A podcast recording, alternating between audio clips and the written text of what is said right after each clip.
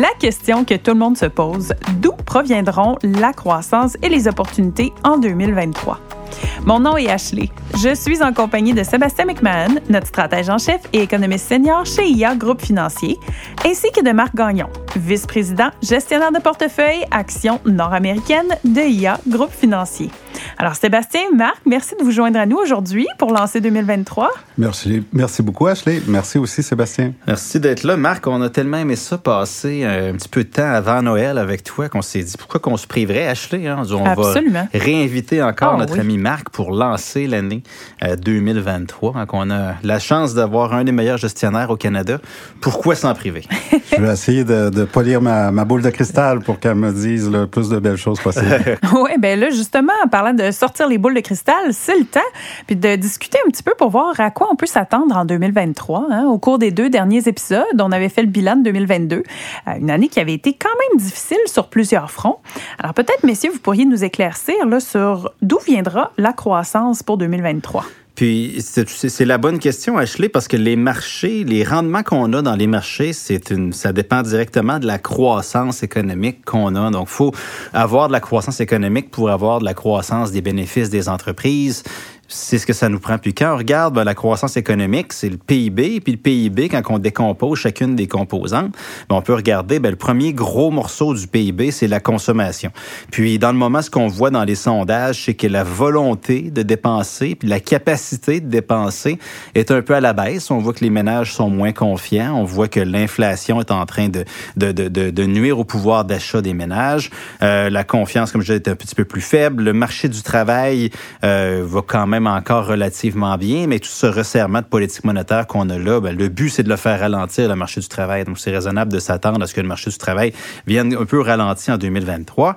Euh, le deuxième composante, qui est les investissements des entreprises, ben, on voit que la confiance des entreprises est plus faible. On voit que la productivité des entreprises est un petit peu au ralenti, puis aussi l'inflation, ça vient nuire là, à la à la boule de cristal justement des, des, des, entreprises, des entrepreneurs, puis pour les attentes pour euh, dépenser dans des projets d'investissement, ben, on voit qu'il y a un peu moins de certitude de ce côté-là. Euh, le secteur résidentiel, on n'en parle pas. Les taux d'intérêt qui ont augmenté, on s'attend à ce que les prix des maisons baissent en 2023, donc c'est pas ce qui va nous amener de la croissance. Euh, L'autre morceau après ça, c'est le gouvernement, les dépenses euh, du gouvernement. L'histoire du Royaume-Uni en 2022, je pense que ça a stigmatisé à peu près tout le monde, là, puis tout le monde va rester euh, sur les, les, lignes Donc, faut pas s'attendre à ce que les gouvernements viennent stimuler la croissance. Puis dernier morceau, ben, c'est le commerce mondial. Puis on a peut-être un point positif chez nous parce que les prix des ressources naturelles sont à la hausse, puis ça soutient le PIB dans le moment. Mais si on s'en va vers une récession mondiale, la Chine qui est au ralenti, ou du moins en début d'année 2023, euh, l'Europe qui est pris dans une crise énergétique, ben, c'est pas le commerce mondial qui va venir nous sauver. Donc, quand je regarde tout ça, Marc, comme économiste, j'ai de la misère à voir d'où va venir la croissance en 2023. Non, c'est un fait, Sébastien. Euh, Je crois que tu as euh, t'as t'as brossé le tableau complet. Et, tu sais, tout ça a commencé avec l'inflation. On peut voir en 2022-2023, c'est comme deux années euh, charnières, miroirs, si on veut. Là. Ils font partie de la même problématique. Tout ça a commencé avec l'inflation. Tout ça va devoir finir avec l'inflation. Il va falloir que ça se résorbe, puis qu'éventuellement que les banques centrales là, puissent euh, venir euh, nous annoncer que la baisse des taux est en vue. La baisse de l'inflation, c'est le pouvoir d'achat qui augmente, la, la capacité des consommateurs à consommer de nouveau. La baisse des taux d'intérêt aussi, c'est d'une augmentation de pouvoir d'achat parce que le coût d'intérêt, ben, c'est quelque chose qui t'empêche de t'acheter un skidoo, c'est quelque chose qui t'empêche de t'amener, de t'acheter une auto, une maison, etc. Faut que ça aille dans l'autre sens, toutes ces choses-là. Le, le petit point où je suis peut-être un petit peu plus positif que toi, puis on en discute souvent, toi et moi, c'est au niveau du, euh, du commerce extérieur. Peut-être que l'Europe, avec euh, un hiver qui s'annonce un peu moins froid, on va éviter le pire d'une crise énergétique, donc on va éviter un gros ralentissement en Europe. Ça, on en a bien besoin. Puis moi, je pense qu'en Chine, 2023, ça va être l'année de la réouverture. Je crois qu'on va atteindre là, vers l'été une situation qui va essayer de se stabiliser avec une Chine qui va recommencer à consommer, qui va aller un peu mieux. Mais ça, c'est notre petit point là, de discussion qu'on garde au coin du feu là, euh, pour, euh, pour le temps des fêtes avec euh, un petit scotch les deux ensemble. Mais oui, j'aimerais ça prendre un petit scotch avec toi certainement, mais ça serait une bonne nouvelle qu'on ait ça parce que la Chine contribue à peu près 20 de la croissance mondiale. Pour chaque pièce de dollar, pour, pour chaque dollar plutôt de croissance économique mondiale, il y a 20 sous qui viennent de la Chine. Donc si tu as raison, puis ça va mieux en Chine, ben oui, on peut voir un scénario qui va être probablement beaucoup meilleur que ça. Oui, puis curieusement, tu vas trouver ça peut-être curieux. Pourquoi je dis que ça va aller mieux en Chine, c'est que moi j'ai la vision que si ça va pas mieux en Chine, puis les autorités en Chine le savent, ça, c'est que ça, le marché de l'immobilier est en baisse de 25 année sur année. On va avoir une situation qui va devenir trop difficile à vivre pour l'économie chinoise. Alors c'est ce qui me force un peu à penser qu'ils vont devoir accélérer le mouvement, mais ça sera pas facile parce qu'il faut pas non plus que trop de gens tombent malades, trop de gens là, décèdent de, de, de des, des contre-coups de la COVID comme des raisons. Mais ça, ça va être un point très intéressant à regarder en 2023. Puis là, est-ce qu'on va avoir un pivot aussi des banques centrales? Euh, le pivot des banques centrales, c'est juste pour le définir pour tout le monde, c'est que les banques centrales commencent à couper le taux mm-hmm. directeur, donc face exactement l'inverse qu'ils sont encore en train de faire, qui est de l'augmenter. Euh, nous, on a fait des analyses historiques, puis vous savez, des analyses historiques, c'est euh, ça nous fait un scénario de base, mais c'est pas des lois de la physique. Là.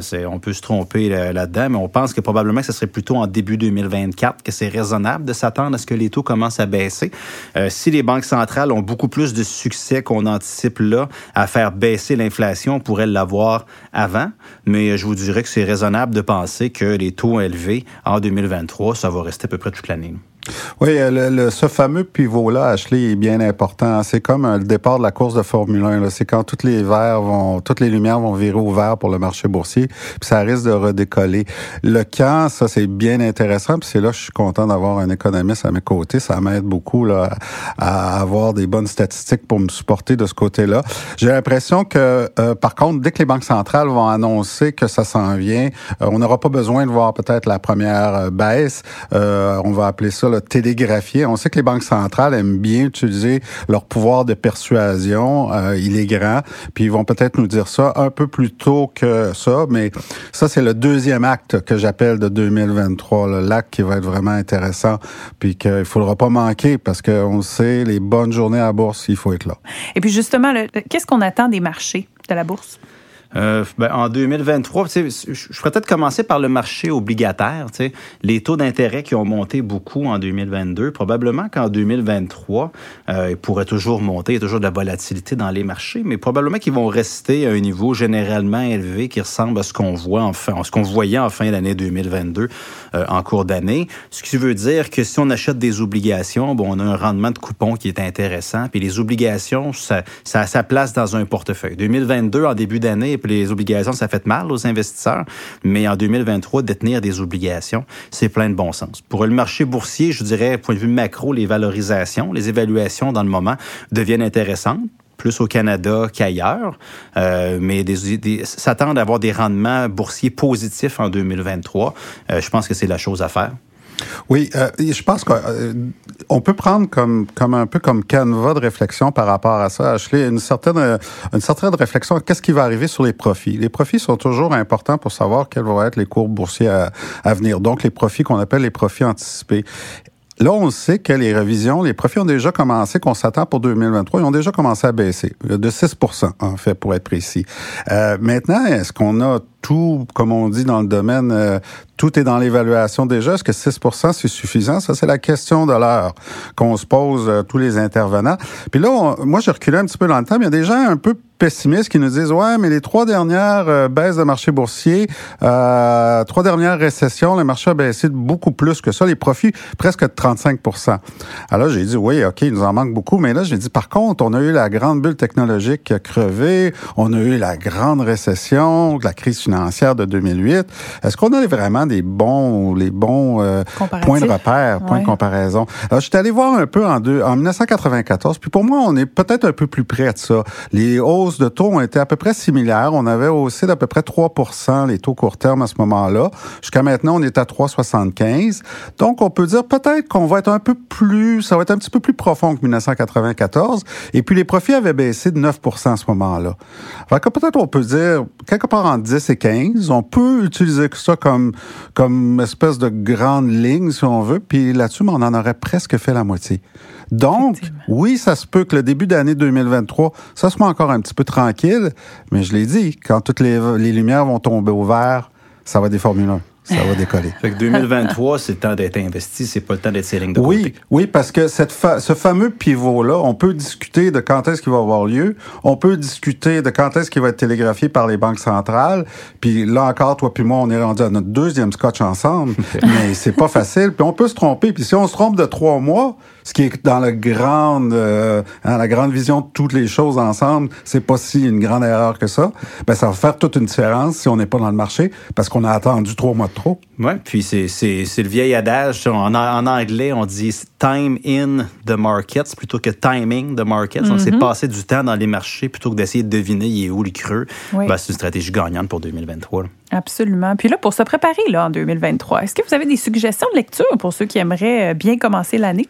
Ben, moi, j'aime bien l'histoire, puis j'aime euh, j'aime bien les biographies. Là. Je pourrais recommander euh, un livre que j'avais déjà recommandé par le passé, The House of Morgan, qui est une biographie de la banque JP Morgan, qui est la plus grande banque privée au monde, puis par ses acteurs. Donc, JP Morgan père, on apprend comment fonctionnait l'économie, les marchés financiers dans la fin des années 18 ans. 1800, c'était un peu le Far West. Pourquoi est-ce que les banques centrales ont été amenées en Amérique du Nord? Donc, pourquoi qu'on a une réserve fédérale euh, jusqu'à aujourd'hui? Donc, comment est-ce que les grandes banques, les grandes puissances financières euh, sont devenues ce qu'elles sont aujourd'hui? Donc, euh, ceux qui s'intéressent à l'histoire, The House of Morgan par Ron Chernow, c'est une recommandation que je fais.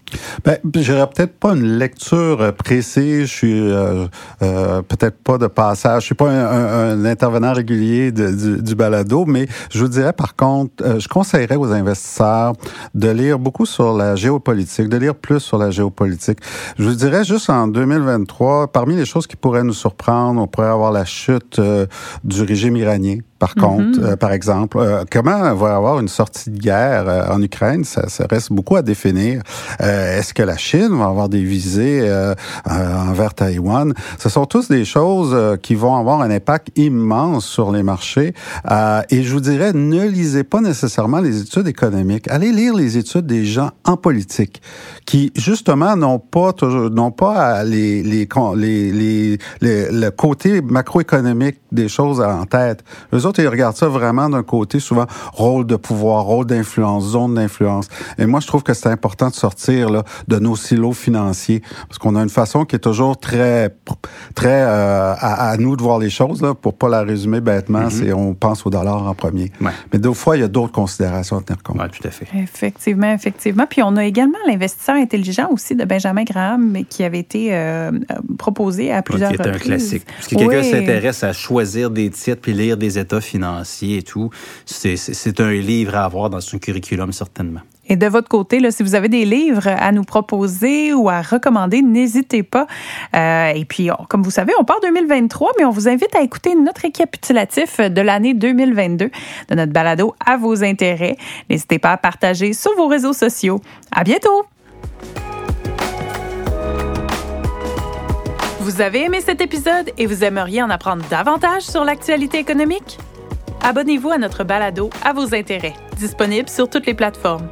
Vous pouvez aussi visiter la page Actualité économique sur ia.ca et nous suivre sur les réseaux sociaux.